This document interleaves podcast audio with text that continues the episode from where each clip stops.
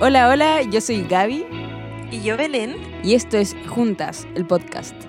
Estamos muy contentas de tener un nuevo episodio el día de hoy. Eh, vamos a hacer un, un break de lo que estamos hablando acerca de sexualidad. Estamos muy felices porque creemos que ha sido eh, interesante, bueno, compartir acerca de, de este tema que de repente es tan tabú. Pero hoy día vamos a hablar de, de otro tema. Un- una pausa. Sí, me gustó harto la serie pasada. De hecho, algunos amigos nos escribieron, amigos hombres también, que, que no es nuestro público como objetivo, así como que siempre hablamos más en la mente a mujeres, pero sabemos que hay hombres que nos escuchan y que decían que el podcast les hizo hablar, como hablar del tema. Y eso fue súper bueno. Y, y es eso justamente igual lo que nosotros pensamos cuando grabamos, como nunca pensamos como en que esto dé como las respuestas definitivas a los temas, sino que abra la conversación, como finalmente. sí. Así que estuvo súper bueno. Aparte, igual, eh, como siempre decimos, estos temas primero nos sirven a nosotras. Como que siempre aprendemos mucho y, y después que les sirvan a ustedes es súper bacán.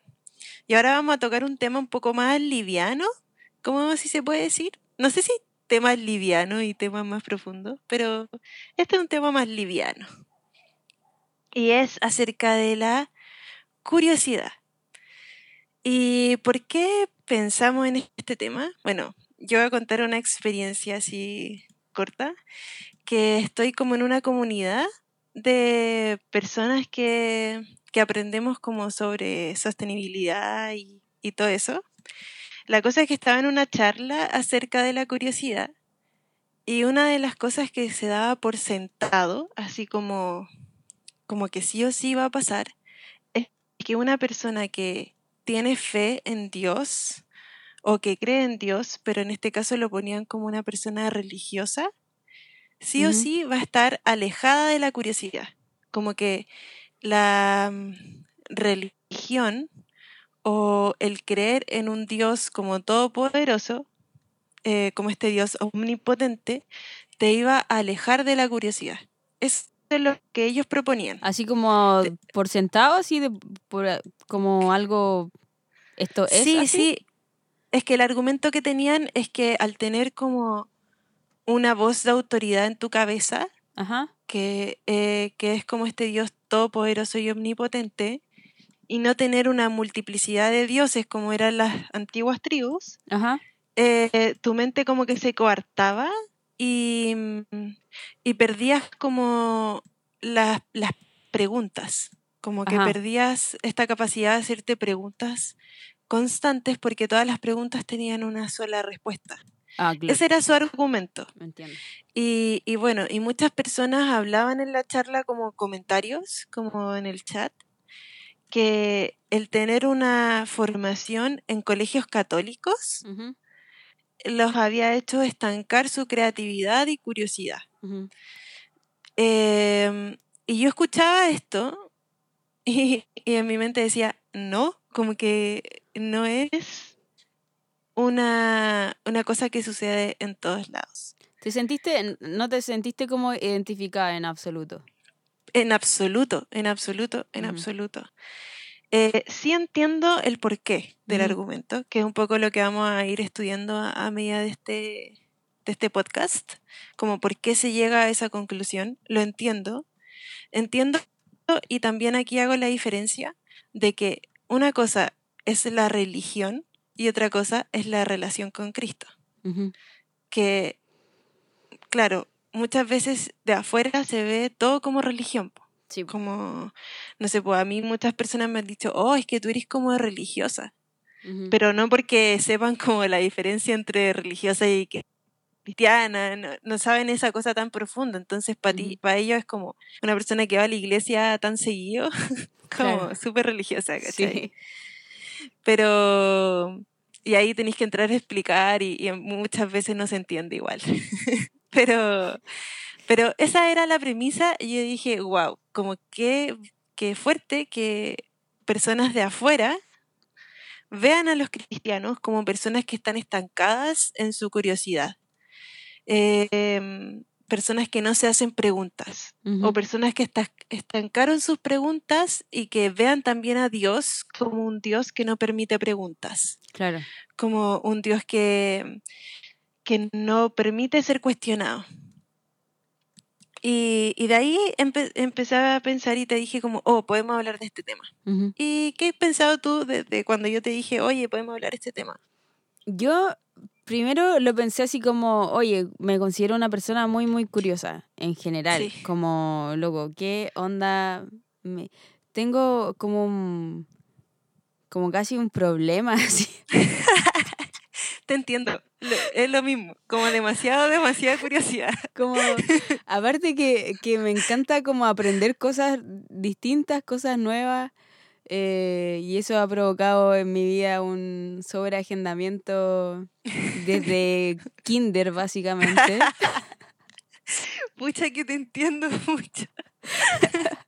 pero, pero claro, eh, me he topado con, con, con muchas personas que, que no, sobre todo, creo que, que cada vez más me da la impresión de que las personas, em, como no solamente como en el, en el área bíblica en sí misma, como de, porque uno piensa así como ser curioso en el área espiritual, como de tratar de aprender por ti mismo, eh, buscar respuestas en la Biblia, eh, como que eh, siento que, que, a todos les gusta mucho cuando está todo listo cuando está mm. como, como la, la, comida hecha y, y, ya como consumes algo que ya está listo, como un devocional o un estudio o etcétera, mm. etcétera. Y es más fácil igual. Claro, es como... Eh, es, lo más que está como al alcance de la mano, es lo que generalmente la gente hace. No pienso que esté mal en absoluto, pero pero cuesta, no, no es muy común ver gente que, que se interese en ellos buscar cosas o ellos como cuestionarse cosas o por qué dijo esto y cómo lo sé y dónde está esto y como ese como estudio que te lleva como a, encontrar una cosa después te va para otra y así pa pa pa pa pa mm. va como como adentrándote más y en en la vida como que no tiene que ver con, lo estrictamente bíblico, también encuentro que, hay muchas personas que, que también no, tienen curiosidad o se dicen como no, esto es como del mundo, así que no, no tengo interés en leer. He conocido personas que no leen libros que no sean cristianos. Mm, por, por defecto, así como real, onda... Em, me acuerdo de una conversación que tuve con alguien eh, cuando estaba en Portugal y ella me decía, ¿por qué voy a leer algo que no es cristiano si sé que no me edifica? Mm. Ya. y claro, como es como, pero no, no, como por defecto, algo que no es estrictamente cristiano o no lo hizo alguien que es cristiano, eh, se asume que es algo que, que te hace mal, básicamente. Como que no te edifica, no te conviene, etc. Pucha, es súper como, como difícil, no sé, yo creo que ahí está como esto que hablamos siempre de la gente que separar su vida cristiana y la vida como normal, como, eh, como, no sé, como una dualidad súper extraña, porque porque si te pensáis, ponte ahora que tú me decías eso de que no te edifica. Muchas de las parábolas de Jesús, cuando él hablaba, hacía referencia a conocimiento eh, mundano. Por ejemplo, muchas de las parábolas que él habla hablan de conocimientos de agricultura. Como la única forma de que tú pudieras entender lo que él estaba hablando era de que tú supieras cómo se comportaba la tierra, las semillas, la lluvia, incluso ciertas plantas, como por ejemplo la, la vid, ¿cierto? Como de las viñas de, uva. Entonces, si es que, si es que alguien pensara que, que eso no era relevante aprenderlo, sino que solamente, por ejemplo, las leyes mesiánicas, eh, no iba a poder entender lo que Jesús mismo le estaba hablando.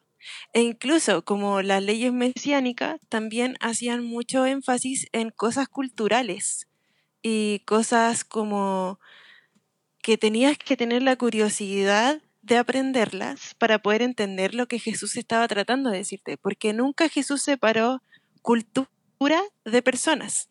Como que siempre si que hablaba algo, trataba de acercarse a través de su cultura. Claro. Y lo mismo con, con Pablo o todas las cartas que se escriben en el Nuevo Testamento también hacen referencia a la cultura y de hecho por eso es que cuando uno estudia un, libro de la Biblia, debiese también estudiar la cultura de ese pueblo al que se le está escribiendo. Claro, como para no sacarlo para entenderlo. De contexto. Claro. Entonces, cuando alguien te dice, no, yo no, no aprendo nada más que no sea cristiano, estás limitando tu mente a entender incluso lo que Jesús está explicándote. Claro. Como que ahí hay una... O, o por ejemplo, no sé, pues cuando yo era chica, era tan curiosa que cuando iba a la iglesia, estaba todo el rato preguntándole a mi papá, papá, ¿qué significa eso? ¿Qué significa esa palabra? ¿Qué significa esto? Hasta que mi papá me hizo llevar un, una libreta y anotar todas las preguntas para que no estuviera todo el rato preguntándole en medio de la predicación. Y cuando llegara a la casa le tenía que pasar mi libreta con todas las preguntas que me había hecho durante la prédica. Y esas preguntas por lo general eran ¿qué significa esa palabra? ¿Qué dijo esa palabra? ¿Por qué, qué, qué se refería con esta palabra? Entonces, seguramente por eso después estudié lenguaje, ¿cachai? Porque me interesa mucho los significados de las palabras. Y eso no significa que, que eso no me haya ayudado a acercarme más a Dios, de hecho. Y yo creo que tú tenías una experiencia súper similar en ese sentido de explorar y que tus papás te dejaran explorar. Sí, sí, totalmente. Creo que me, me animaron como en cada idea loca que tuve. Em, como full apoyo en cosas como práctica, onda llevarme a las cosas que me metía, eh, ir a buscarme a los talleres, etc. Entonces, eh, siempre, siempre fue así, como de estar aprendiendo diferentes cosas eh, y cosas como que uno piensa, no necesariamente como, como conocimiento como un como dato duro, ¿cachai? Como eh, tuve, tuve ese, tuve ese, como esa experiencia de tomar cursos eh, de literatura, cursos de ciencias, cursos de no sé qué, eh, como en ese sentido, y también de, de, explorar otras cosas, en el sentido de, de me acuerdo que, que un tiempo estuve haciendo malabares, un tiempo estuve eh, patinando como en un taller como de rollers, eh, eh, la música, instrumentos, etc. Entonces, pienso que, que, la curiosidad, como el deseo, voy a leer acá una definición para que dice curiosidad, el deseo de saber o averiguar una cosa. Hmm. Qué eh, bacán. O la segunda definición dice, deseo que tiene una persona de conocer o averiguar un asunto ajeno que no le concierne o que no es de su incumbencia. Eso es como curiosidad de chisme. Pero es como el deseo de averiguar, de conocer, de, de conocer no, no estrictamente solo lo bíblico, eh, pero también creo que, es una, una actitud que uno debe tener que trasciende a todas esas cosas.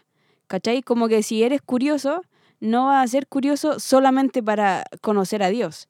O va a ser como algo que va a ser como, como va a trascender a todas las áreas de tu vida. Ahora, em, pienso que, ese, ese deseo de saber cosas eh, también te hace encontrarte con Dios en todo. Porque, porque uno tiende a pensar, a separar como lo que es, ya, esto, cuando cada vez que leo la Biblia, me encuentro con Dios. Cada vez que oro, me encuentro con Dios. Y dejamos de ver a Dios en, en otras cosas. Todo. Me acuerdo, no sé qué científico decía, como que tiene, tiene esta frase, como que la estoy muy parafraseando y no tengo el, el dato, no puedo, se me acaba de venir a la mente. Pero decía que cada vez que, que, que se abre la puerta a un descubrimiento, te encuentras con Dios. El, hablando de la ciencia, como cada vez que descubría algo en, en la ciencia, se encontraba con Dios mismo, con su carácter. Entonces, creo que, que, que no buscar, no tener esa, como ese deseo de aprender otras cosas, también te limitan como en el conocimiento que tienes de Dios, en el conocimiento que tienes de la humanidad, en el conocimiento que tienes de ti mismo. Sí, sí. De hecho, hay, hay una cosa súper particular. Bueno, primero, la curiosidad está muy poco desarrollada como a nivel educacional como secular, como eso está claro. Se, se enseña muy poco en las escuelas y se reprime, de hecho, muchísimo. Yo que soy profesora, estaba ahí. Hay muy pocos colegios o metodologías de aprendizaje en donde se permite realmente desarrollar tu, creati- tu creatividad y curiosidad. Y depende mucho de las familias también, que nosotras fuimos como bendecidas de estar en una familia que, que de hecho hacerse preguntas era muy bueno. O sea, mi papá siempre de chica me enseñó como, tú puedes preguntar todo, pero con respeto. Y aquí estoy, preguntándome todo. Y, mm, pero eh, es súper escaso que eso ocurra, pero es aún más escaso en comunidades cristianas. De hecho, hace muy pocos años, el pensar en carreras científicas o en relacionarse con la ciencia, muchas personas lo veían como algo eh, como malo, como, Claro. como que ibas a cuestionar a Dios, como Claro. el meterse en la... Porque, no sé, pues pontes tú, eh, el estudiar la teoría de la evolución, que, que en casi todas las cosas científicas se estudia, eh, podía generar cierto como cuestionamiento en, lo- en la teoría creacionista de- de- del mundo. Entonces eso podía generar mucho como, como no sé, rechazo en, en la comunidad cristiana. eh, y la ciencia estaba súper apartada de, de poder, de la fe. Pero eso no sucedió siempre. O sea, de hecho, una vez escuché un podcast de, que se llama Piensa Podcast, que hablan sobre esto en específico. em, y hablaban de, de cómo la ciencia en un principio estaba 100% ligada a personas cristianas, como todos los naturalistas y personas que describían eh, la botánica, por ejemplo, eran personas cristianas que se acercaron a la botánica y- o también al funcionamiento del cuerpo o a la física como una forma de descubrir cómo era Dios y cómo había creado algo tan maravilloso como nuestro cuerpo o las plantas o los sistemas de que funcionaban ahí. Pero eso se fue perdiendo con el tiempo porque se fue separando a la iglesia de la ciencia o también de las ciencias eh, como mentales. Por ejemplo, mucho tiempo también se pensaba que un psicólogo eh, era opuesto al, al cristianismo, porque se pensaba que un psicólogo eh, solamente, no sé, pues te daba pastillas o que era muy antropocéntrico y te alejaba de, de una visión más teocéntrica. Entonces habían como muchas visiones que coartaban la curiosidad de personas que les encantaba eso, pero por ser cristiano no, no era una carrera como aceptable. Claro. Pensáis que me llama la atención que digáis eso, porque pienso que, que eso se puede como trasladar a, a muchas otras cosas, como que poco, pocas cosas son, eran como, como aceptadas y 100% eh, en cuanto, a ver, por ejemplo, todo el tema que es la ciencia eh, como más duras como la matemática, eh, eran como muy normal, muy bien que alguien estudiara algo relacionado a eso. Como toda la, seco. como toda la ingeniería, etc. Eh, pero, por ejemplo, en las artes, donde también hay un alto nivel como de... Es muy importante el tema de cuestionar cosas eh, que tiene directa relación con la creatividad. Eh, también es también era es bien o sea aún yo creo que en muchos lugares es mal mirado estudiar artes eh, porque es como como que el cuestionar algo o hacerte preguntas eh, va a sí o sí llevarte a, a alejar de, a alejarte de Dios. Mm. Porque hay un riesgo, igual, en esto como, como ya llevándolo a otro tema, que es cómo nos relacionamos con esta curiosidad con Dios, como porque las personas que somos curiosas eh, cuestionamos mucho porque nos gusta saber como el, el- el origen del asunto. El tema que la Biblia también al cuestionarnos muchas cosas, eh, a veces tienes que buscar respuestas. Hay gente que no te da respuestas o, o que no encuentras la respuesta fácil y hay como un breve momento de tensión en donde tienes una duda como súper genuina y, y potente igual. Puede ser una duda simple a una duda súper compleja. Y hay un momento de tensión en donde en algún momento se llega como a cabo, ya sea porque dices como, bueno, esto es cosa de fe y tengo que entenderlo así y, y dejarlo como en que en algún momento esto se me va a revelar y voy a poder entenderlo 100% y decido yo seguir creyendo, o encuentras la respuesta y es como, wow, verdad, no, nunca lo había visto, y es como ese momento así de, Iluminación. de iluminación. Pero muchas veces las personas no se hacen esas pre- preguntas porque hacerse esas preguntas también está como mal visto, estás como cuestionando a Dios. Entonces, ¿quién somos nosotros para cuestionar a Dios, cierto? Como que se mira así como, como que estuviéramos cuestionando la identidad de Dios y en realidad es solo hacerse preguntas.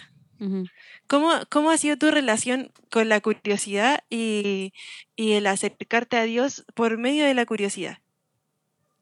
¿Sabéis qué? Creo que en algunos, en algunos temas, como, como que básicamente he dicho así como, ya, esto no tiene relevancia como en mi vida.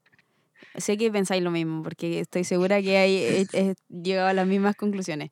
Hay temas como discusiones teológicas que, que ya en algún momento me han como causado como preguntas, curiosidad, pero después pienso, esto no tiene relevancia como en mi vida diaria.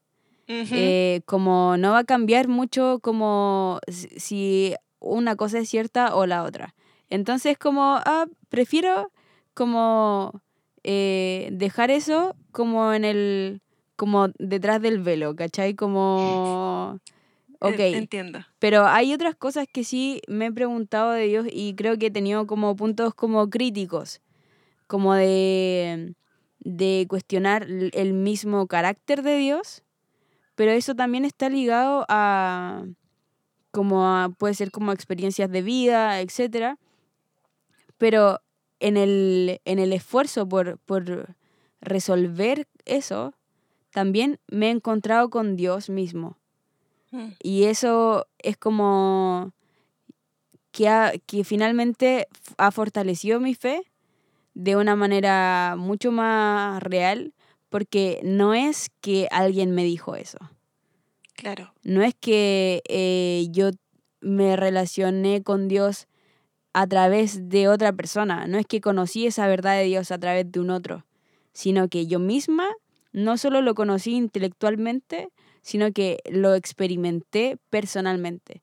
¿Cachai? Entonces como que pienso que, que uno tiene que, que ser sabio en el momento de que hay cosas que, puntos donde tú decís como, claro, esto voy a aplicar fe acá porque en verdad no lo entiendo. También es una pretensión bien grande como decir voy a entender Claro. todo de Dios, porque no es posible.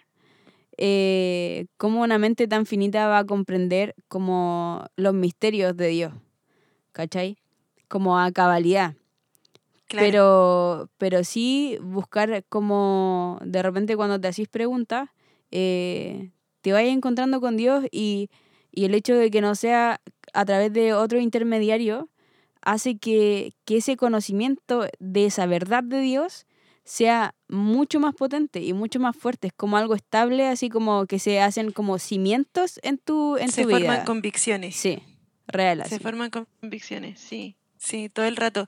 Eh, ponte tú eso que decías de, de que hay cosas que uno deja como, ya, esto no es para mí, no voy a estudiarlo. A mí me pasa que, por ejemplo, con todo el apocalipsis, eh, hay gente que le gusta muchísimo estudiar eso y, y, como que como hay tantos misterios y tantas metáforas y, y tantas cosas que, que, uno dice como, ¿qué es eso? Les encanta. Yo no me meto ahí. Como que digo así como muy, muy poco conocimiento de esa área.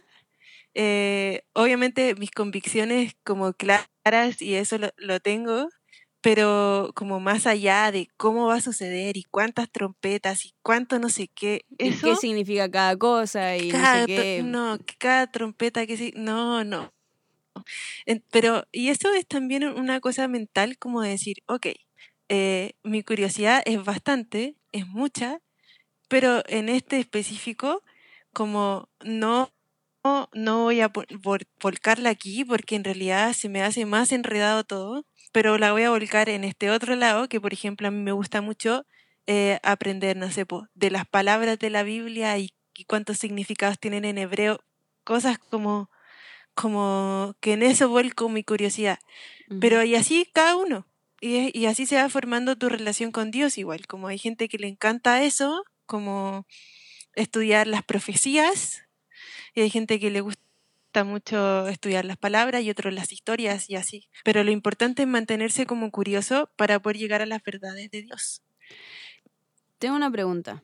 Dime. Eh, como ese, ese miedo, ese temor que tiene la, tienen las personas de, de que hay, si, si curioseas o te preguntas muchas cosas, como en, o lees muchas, muchas cosas que no sean como cristiana o cosas así, eh, que te va a apartar de la fe, ese miedo igual es real, no está basado en, en como en nada, sino que muchas personas como que eh, han visto a otros eh, alejarse de Dios. Eh, creo que eso tiene muchos factores en todo caso. Pero, pero, claro, muchas personas se alejan de Dios al intentar como conocer otras cosas. ¿Qué, qué pensáis de eso? Es que eso es lo que dijiste tú, eso tiene demasiados factores. Como que eh, yo no podría decir que conozco una persona que dejó el cristianismo solo porque aprendió, no sé, po, del budismo. Como que no es solo por eso. Ponte tú, no sé, po. Yo muchas veces eh, em, he aprendido cosas que están eh, como lejos de las cosas de Dios, como, no sé, del budismo mismo, pongamos un ejemplo. He aprendido de, de por qué y, toda esa cosa, o, o, o, de su historia, etc. Pero mis convicciones cristianas eh, siguen en pie y son vivas y tengo mucha fe en ello, por lo tanto eso lo veo como un conocimiento, un conocimiento rico, como de, de saber qué es, como, oh, qué, qué entretenido esto. Como, el gusto, el gusto de saber. Sí, el gusto, eso, el gusto de saber.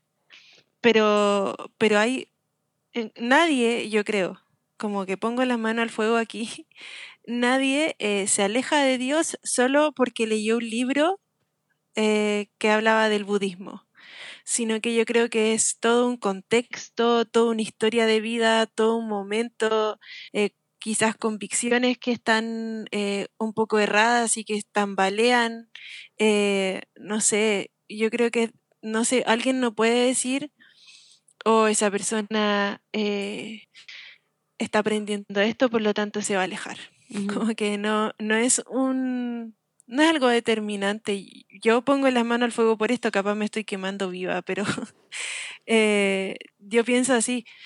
y también siento que uno va eh, filtrando, como que uno curiosea con esto, pero hay momentos que dice como, oh, ¿sabes qué? Esto está quedando mucho en mi mente y, y en realidad como que no quiero tenerlo tanto en mi mente, así que mejor voy a dejar de, estudiarlo. Pero como que siento que el mantener una relación constante con Dios y una relación también curiosa con Dios nos hace generar convicciones, como poder tenerlas claras todo el tiempo. Si, si mantenemos una relación constante con Él, vamos a poder leer las otras cosas y averiguar las otras cosas, pero con una visión puesta en Él. Eh, es súper, súper, súper relevante lo que estáis diciendo, porque pienso que, que, que mantener una relación con Dios constante eh, nos va a llevar a que todo ese conocimiento que aprendamos de otras áreas eh, tengamos una perspectiva correcta acerca de todo. Em, y que podamos, claro, ver a Dios en eso y también tener conocimientos que pueden servirnos eh, a veces para entender a otras personas también, creo. Sí, y eso es súper importante. Ahora, llevándolo como a la Biblia, eh, Hace poquito estaba leyendo de nuevo una historia muy, muy, muy conocida. Este podcast es así, la Gaby da las definiciones y yo doy historias. que sin querer siempre pasa eso. y ahí se nota mucho en nuestras personalidades.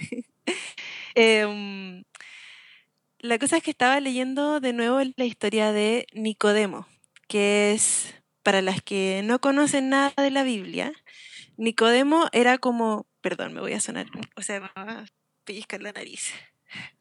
Perdón, la alergia. Ahora sí. Nicodemo es como un religioso máximo de la época.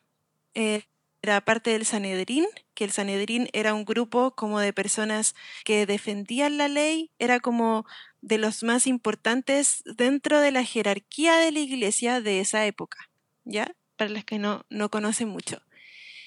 Y mm, este, esta persona, este fariseo, eh, se acercó a Jesús para preguntarle cosas. Y hay un montón de fariseos que lo hacen durante toda la Biblia. Hay muchos, y aquí hay una cosa muy importante, hay muchas personas que cuestionan lo que dice Jesús, pero la actitud que tienen esas personas para cuestionar a Jesús hace la diferencia con Nicodemo. Las demás personas tenían una actitud como para probar a Jesús. Que eso es justamente lo que nosotros no queremos decir cuando decimos acércate a Dios con curiosidad. No se trata de estar probando a Dios. Se trata de querer conocerlo más, que es muy distinto. Y todos los demás, hay muchas preguntas, hay algunos que le hacen preguntas como de, de, resurrección, como qué va a pasar si este se casó con este y este otro y este otro, eh, y así, muchas preguntas. Pero esta pregunta en particular, la que Nicodemo hace, él una cosa que me gustó mucho que hace poco escuché en otro podcast que se llama El Armadillo, que es muy bueno. Em, él estudiaba este pasaje desde otra perspectiva, pero decía que Nicodemo se acercó de noche.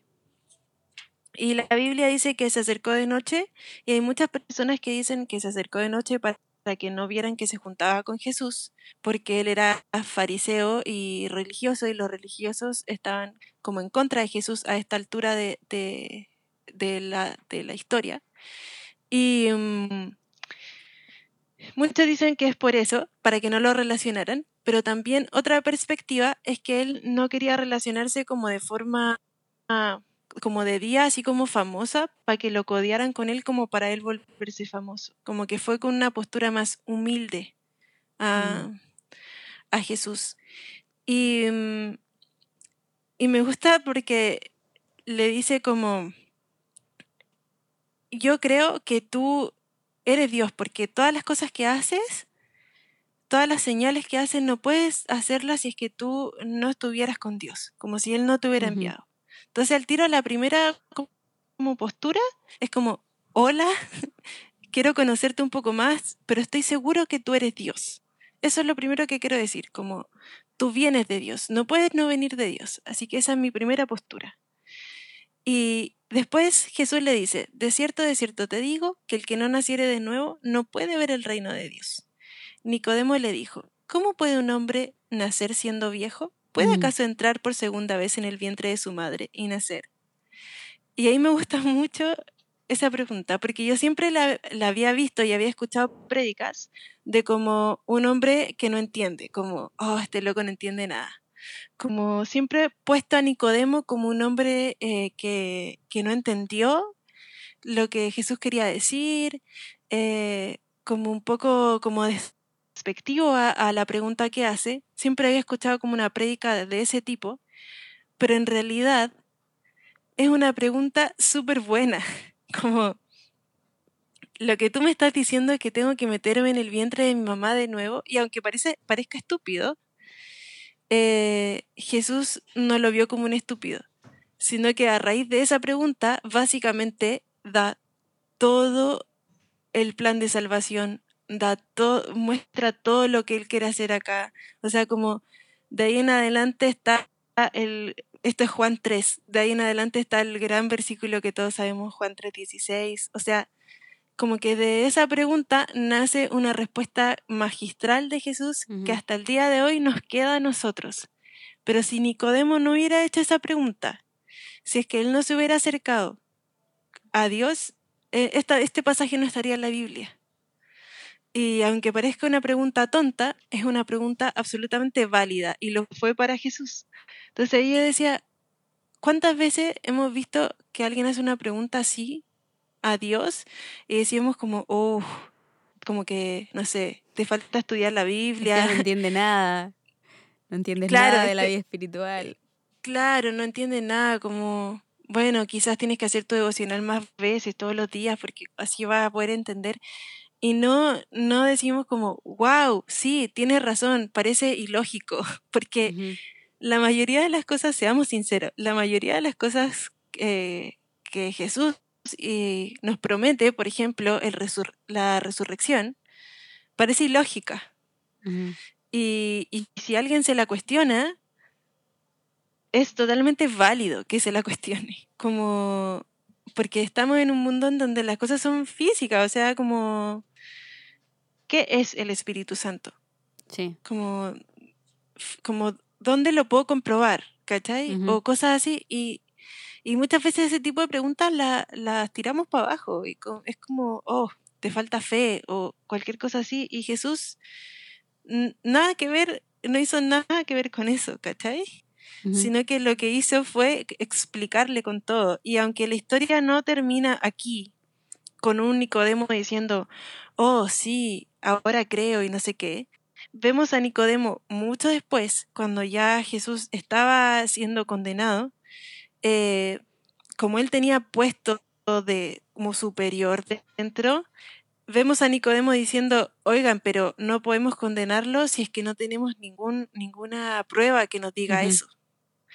Eh, entonces al tiro eh, ves que Nicodemo, eso que Jesús dijo, hizo un efecto en él. Sí. Y seguro ya es cristiano a esa altura cuando está, cuando está defendiendo a Jesús. ¿cachai? Claro. Entonces esa pregunta estúpida o quizás como ilusa o demasiado ingenua hizo toda una diferencia. Sí. Y eso me gustó mucho verlo. Qué bacán, qué bacán la historia porque en realidad eh, también a veces nosotros tenemos temores como al acercarnos a Dios, como a hacerle preguntas. Eh, también es como que pensamos que, que Dios va a rechazar eso o va a, a- a Condenarnos. por, por tener preguntas. Y, y en verdad cada vez que, que hay preguntas en la Biblia de personas que realmente se acercan a Dios de una manera, como tú decías, como con esta curiosidad, como realmente quiero entender esto. No es como así como un, como, como esta, como no una pregunta capciosa, como realmente con honestidad, queriendo conocer y queriendo tener una respuesta a, a tu pregunta. Eh, Dios responde con, se muestra como, como un Dios eh, amoroso, en este caso Jesús también, como un, como eh, no, no desechó eso, sino que usó esta oportunidad para poder revelar una verdad eh, tan profunda y tan grande. y Dios hace eso. Entonces, de repente tenemos, por este mismo hecho de no, no buscar a Dios, nos perdemos conocer esas cosas y que Dios mismo se revele a nosotros. Sí. Sí, y ahí, bueno, lo que decíamos al principio, hay gente que cree que Dios es un Dios tirano al cual no le puedes preguntar nada. Y yo creo que es todo lo contrario. Em, yo he conocido muy pocos eh, predicadores que muestran esto, que ellos se hacen preguntas. Por ejemplo, hace poco escuché también una predicación en donde la, la persona decía, yo leí esto y no podía entender cómo era que Dios decía esto, como, mm. ¿por qué Dios está diciendo esto? Y, mm, y eso es algo súper valioso, como de escuchar de alguien que estudia la Biblia, que diga como, yo leí esto y en realidad pensé, ¿por qué? Como, ¿por qué dice esto? ¿Por, ¿por qué Dios está mostrando así? Y mostrar que a veces cuestionamos lo que está diciendo. Y no se trata de, perder la fe, sino que de cuestionar, como de decir, oh, qué, qué, raro, como, ¿por qué estás diciendo que tengo que nacer de nuevo? como si ya nací, ¿por qué otra vez? No entiendo. Y ser así honesto te abre puertas. En cambio, quedarte con esa pregunta y nunca como buscar respuesta ni en oración ni con personas, eh, al final tu relación con Dios en un momento se quiebra y no tiene esas preguntas y esas convicciones formadas. Claro, como que se va mermando. Pienso que, que hay que tener una cuota de, de, de, honestidad, una cuota de humildad también para hacer preguntas, porque preguntarse algo es entender que no tienes todas las respuestas, que no sabes todo.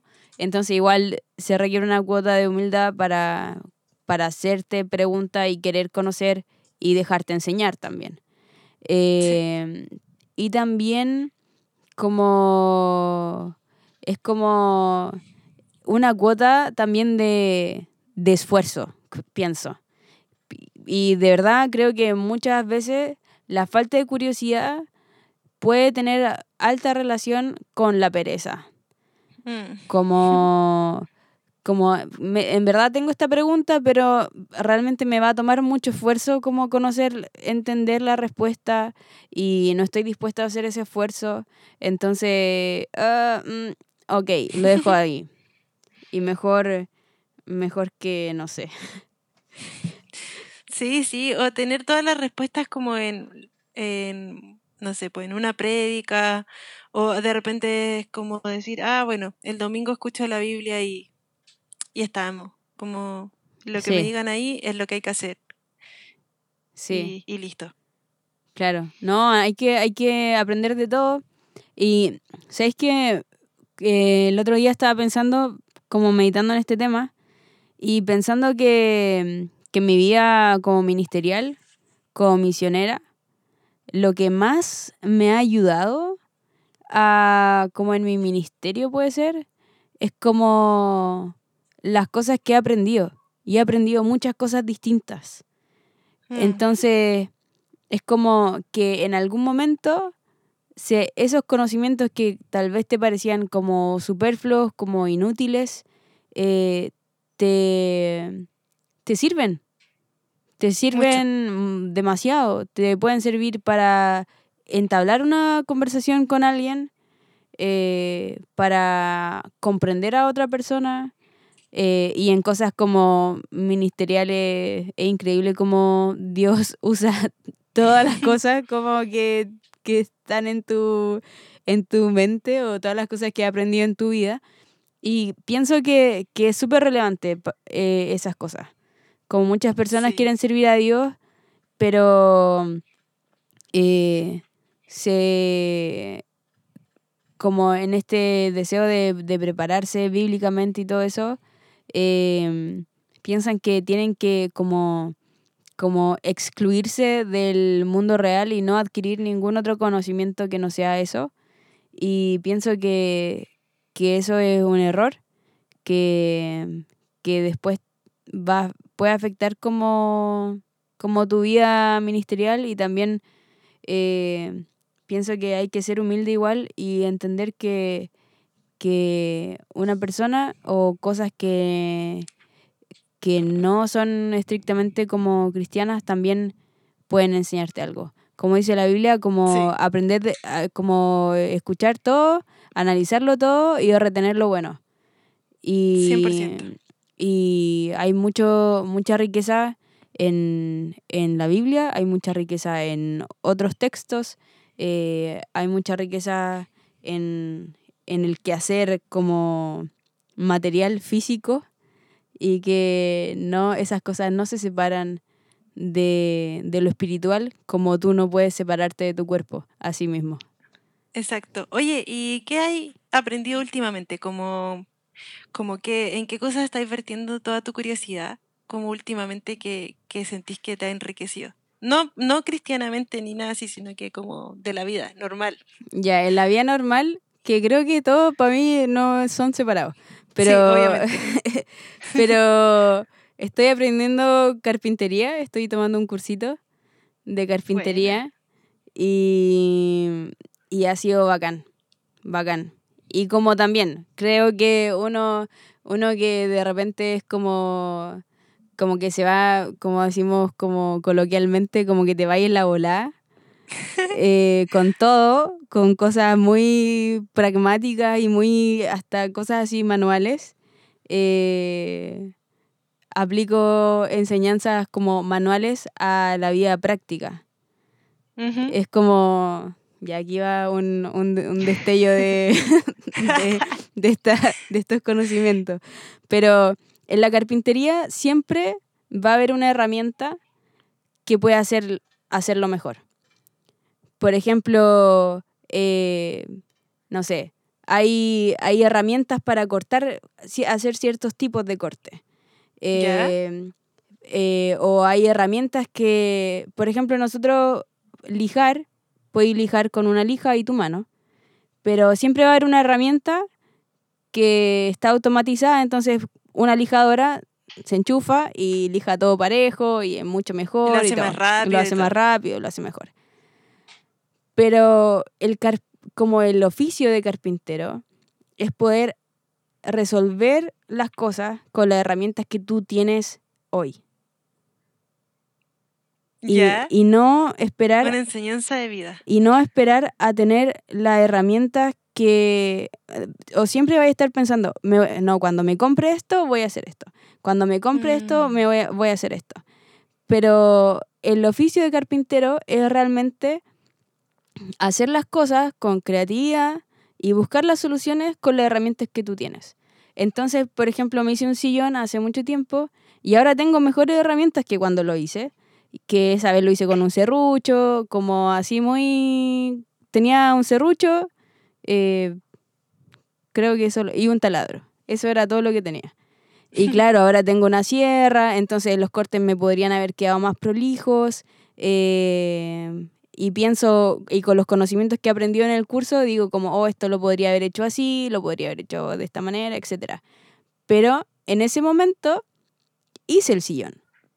Lo hice, funciona, está bueno, fue el mejor. Lo, eh, lo disfruté. Fue el mejor resultado que pude obtener con las herramientas que tenía en ese momento. Ahora, en este punto de la vida, si lo hiciera de nuevo, ocuparía otras herramientas, otros conocimientos, etc. Y pienso que en la vida también es así. Como uno tiene que aprender a resolver las cosas con las herramientas que tienes hoy. Y, y ser creativo en eso, en tu vida misma, como no esperar a tener como, como postergar cosas que tienes que resolver en tu vida con herramientas que no tienes. Claro, pero que algún día quieres tener, pero... Claro, pero eventualmente, tanto como relación, como incluso como estas herramientas como emocionales o herramientas espirituales o herramientas, es como decir, voy a servir al Señor, pero cuando haga esto, cuando ya termine este curso de teología, cuando termine esto de no sé qué, entonces voy a servir a Dios. Y en realidad lo único que va a hacer es como, como perder tiempo y perder como la posibilidad de la experiencia, que también eso es muy, muy relevante, y, y postergarlo. Pero es como lo que haces hoy eh, va a tener como, va a tener valor, va a tener relevancia.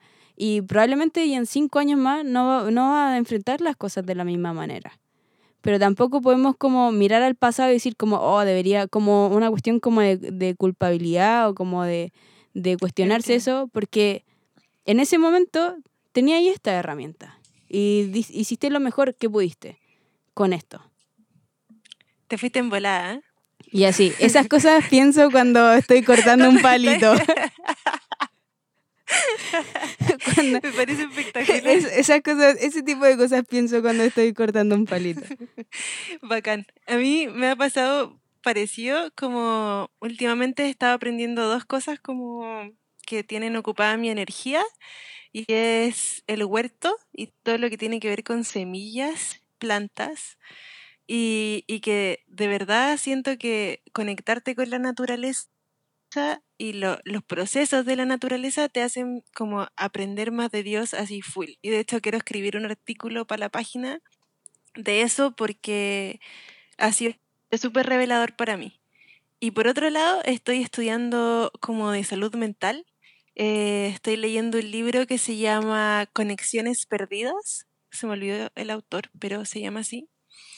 Y mm, habla sobre la depresión y la ansiedad y, y cómo, como a través de muchos estudios científicos, va mostrando de que, por ejemplo, los, los, como los antidepresivos, en su mayoría, como más del 60%, eh, solo es un efecto placebo y no funciona como realmente tu cerebro, porque la depresión es más que em, como un desbalance químico.